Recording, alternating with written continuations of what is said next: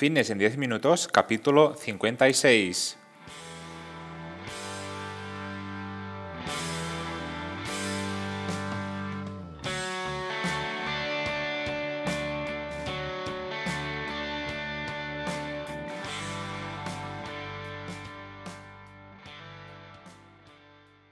Bienvenidos un día más, un episodio más a Fitness en 10 minutos, capítulo número 56 del lunes 8 de febrero de 2021. Buenos días, mi nombre es Marc y esto es Fitness en 10 minutos, un podcast en el que hablamos de todos los conceptos, técnicas, estrategias y noticias sobre el mundo fitness. Todo lo relacionado en entrenamiento, nutrición, suplementación, recetas y consejos para conseguir un estilo de vida un poco más saludable. Hoy un programa que voy a dedicar a todas aquellas personas que nada más levantarse necesitan tomarse su café, ya que, sin, él parece que el día aún no ha empezado. Yo soy una de esas personas y es que realmente me funciona muy muy bien tomarme este café nada más levantarme. Después, eso sí, de un vaso de agua. Me siento realmente pues mucho más activo y despierto. Y desde aquí os lanzo una pregunta, y es que si a vosotros también os pasa, si sois pues ah, necesitáis café nada más levantaros o por otro lado no estáis tomando nada eh, o solamente vais a tomar algo de agua o un té, una infusión, ya me lo vais a comentar en los comentarios de este episodio. Hoy un programa en el que vosotros sois los protagonistas con vuestras preguntas. Ah, me gusta mucho este formato de episodio ya que es una forma muy didáctica en la que aprendemos entre todos, tanto vosotros como yo mismo, sobre las dudas más frecuentes que soléis tener en este campo. Pero antes, como siempre, comentaros que en marpadrosafit.com tenéis cursos para aprender sobre entrenamiento y nutrición, básicamente todo lo que necesitáis para mejorar vuestra salud de una forma sencilla y muy detallada. Cada semana tenéis un nuevo curso. Si me queréis proponer además algún tipo de curso que no esté, pues me lo podéis comentar o proponer en el apartado de mi página web que es marpadrosafit.com barra contactas. Y ahora sí, sin más dilación, vamos con el tema de hoy en el que voy a responder siete preguntas que me llegaron a través de Instagram. Empezamos con la primera, que es la de Paula, que nos dice, buenos días, Marc, te mando una pregunta para el podcast, es sobre suplementación. ¿Puede la melatonina generar dependencia o tolerancia? Muchas gracias por todo. Un abrazo. Pues bien, Paula, la melatonina, como bien dices, es un suplemento que se utiliza sobre todo para, ayudar a dormir, a conciliar el sueño. Entonces, en este caso dependerá un poco de la cantidad que utilices para, esto, para, este fin, ¿no?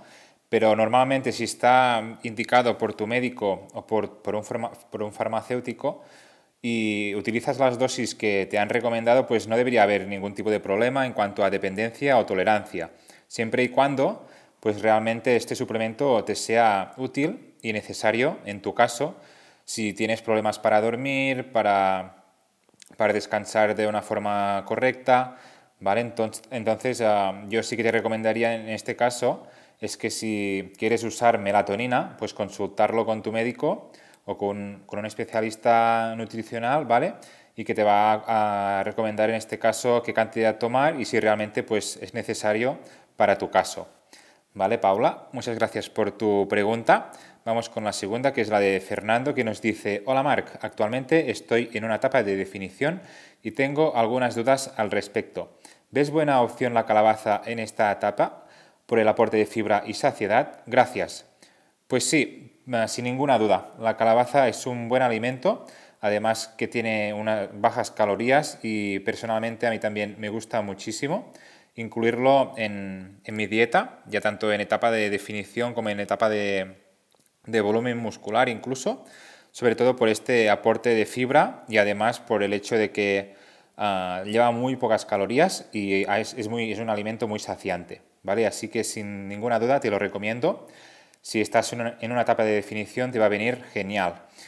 Bien, vamos con la tercera pregunta, que es la de Martín, que nos comenta, buenos días, Marc, tengo una duda sobre entrenamiento, ya que el gimnasio donde voy, ah, un compañero me comenta que lo mejor es entrenar seis días a la semana. ¿Crees que es mejor entrenar cinco o seis días? No sé cómo hacerlo. Muchas gracias.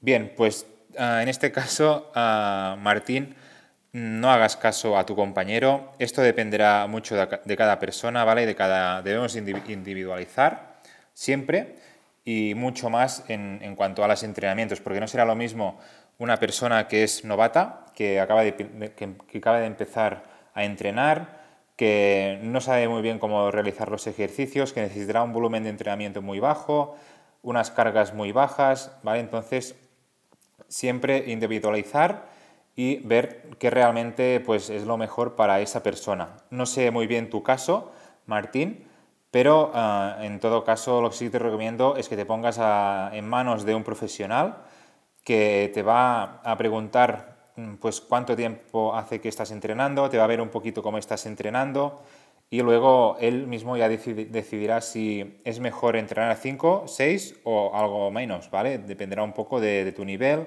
de tu experiencia y de tu etapa y de tus objetivos. Mm, hay muchos factores que van a, que van a ser fundamentales para elegir un día a otro. Entonces es, es, una, es absurdo decir que lo mejor son entrenar seis días a la semana. Porque, por ejemplo, un chaval que acaba de empezar a entrenar, si le metemos uh, seis días de entrenamiento de fuerza, de hipertrofia, seguramente ah, no va a recuperarse de la forma adecuada. Entonces, ah, en este caso, deberíamos adaptar el volumen a, este chaval ¿vale? y empezar, por ejemplo, por tres días a la semana, que seguramente pues, le va a venir mucho mejor que entrenar seis. ¿Vale, Martín? Entonces, debemos contextualizar un poco e individualizar para ver qué es lo mejor para cada uno. Bien, vamos con la cuarta pregunta, que es la de Joana, que nos comenta, buenas Marc, ¿me puedes responder esta duda para el podcast? Vamos a ver, para quitar la celulitis es bueno hacer ejercicios de fuerza. En casa, con gomas elásticas puede ser una buena opción. Gracias y un saludo. Pues sí, sin ninguna duda también, ah, trabajar ejercicios de fuerza, ah, hay muchos, muchos estudios en los que indican que ah, ayuda a eliminar la celulitis, ¿vale? Además de una correcta alimentación, un buen descanso y además de una buena hidratación. Todos estos factores los debemos tener en cuenta, ya que son los que nos van a garantizar pues, conseguir este objetivo. ¿vale? Así que sin ninguna duda, Joana. Y en cuanto a la segunda pregunta que me comentas, pues es muy buena opción también trabajar con gomas elásticas. Ah, en casa, a estos tiempos que corren en que muchos gimnasios están cerrados. Así que, como digo siempre, ah, uno es más, que, es más que cero. Así que si, si tienes gomas y puedes entrenar con gomas, pues lo hacemos. Si tenemos mancuernas, lo podemos hacer con mancuernas, con lo que tengamos. ¿Vale, Joana? Muchas gracias por tu pregunta. Y vamos ahora con la quinta, que es la de Mateo, que nos dice, Marc, te dejo una pregunta para el podcast. Estoy pasando unos días que entre el cierre de los gimnasios y demás tengo poca motivación para hacer deporte. ¿Cómo lo hago para sacar la motivación cuando estás a cero?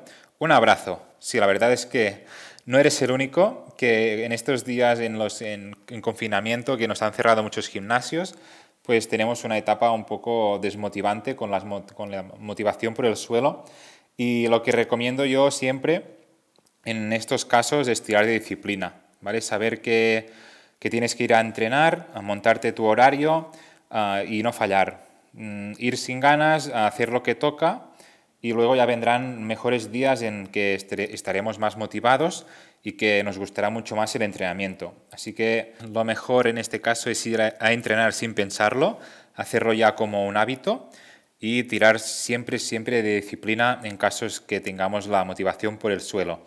Así que mucho ánimo Mateo desde aquí, no estás solo, ah, dale caña. Bien, vamos con la sexta pregunta, que es la de Lucas, que nos comenta, buenos días Marc, te mando una duda sobre alimentación. ¿Pasa algo si a un batido de proteínas casero le echo huevo crudo? Actualmente lo estoy haciendo, pero tengo dudas de si realmente es beneficioso para el cuerpo. Gracias. Pues eh, hice un post en Instagram en el que hablaba de, cuál es mejor opción tomar el huevo crudo o cocido y en el estudio que publiqué en este post pues se comentaba y se concluía que ah, la mejor opción es tomarlo mm, cocido ya que vamos a absorber un 90% de los nutrientes que lleva este alimento. Por otro lado, si lo tomamos con, el, alimento sin cocinar, solo vamos a absorber, absorber un 50% aproximadamente de las proteínas que, lleva. Así que si quieres hacer un, un batido de proteínas ah, casero, te recomiendo enormemente que lo hagas con el huevo ya cocido.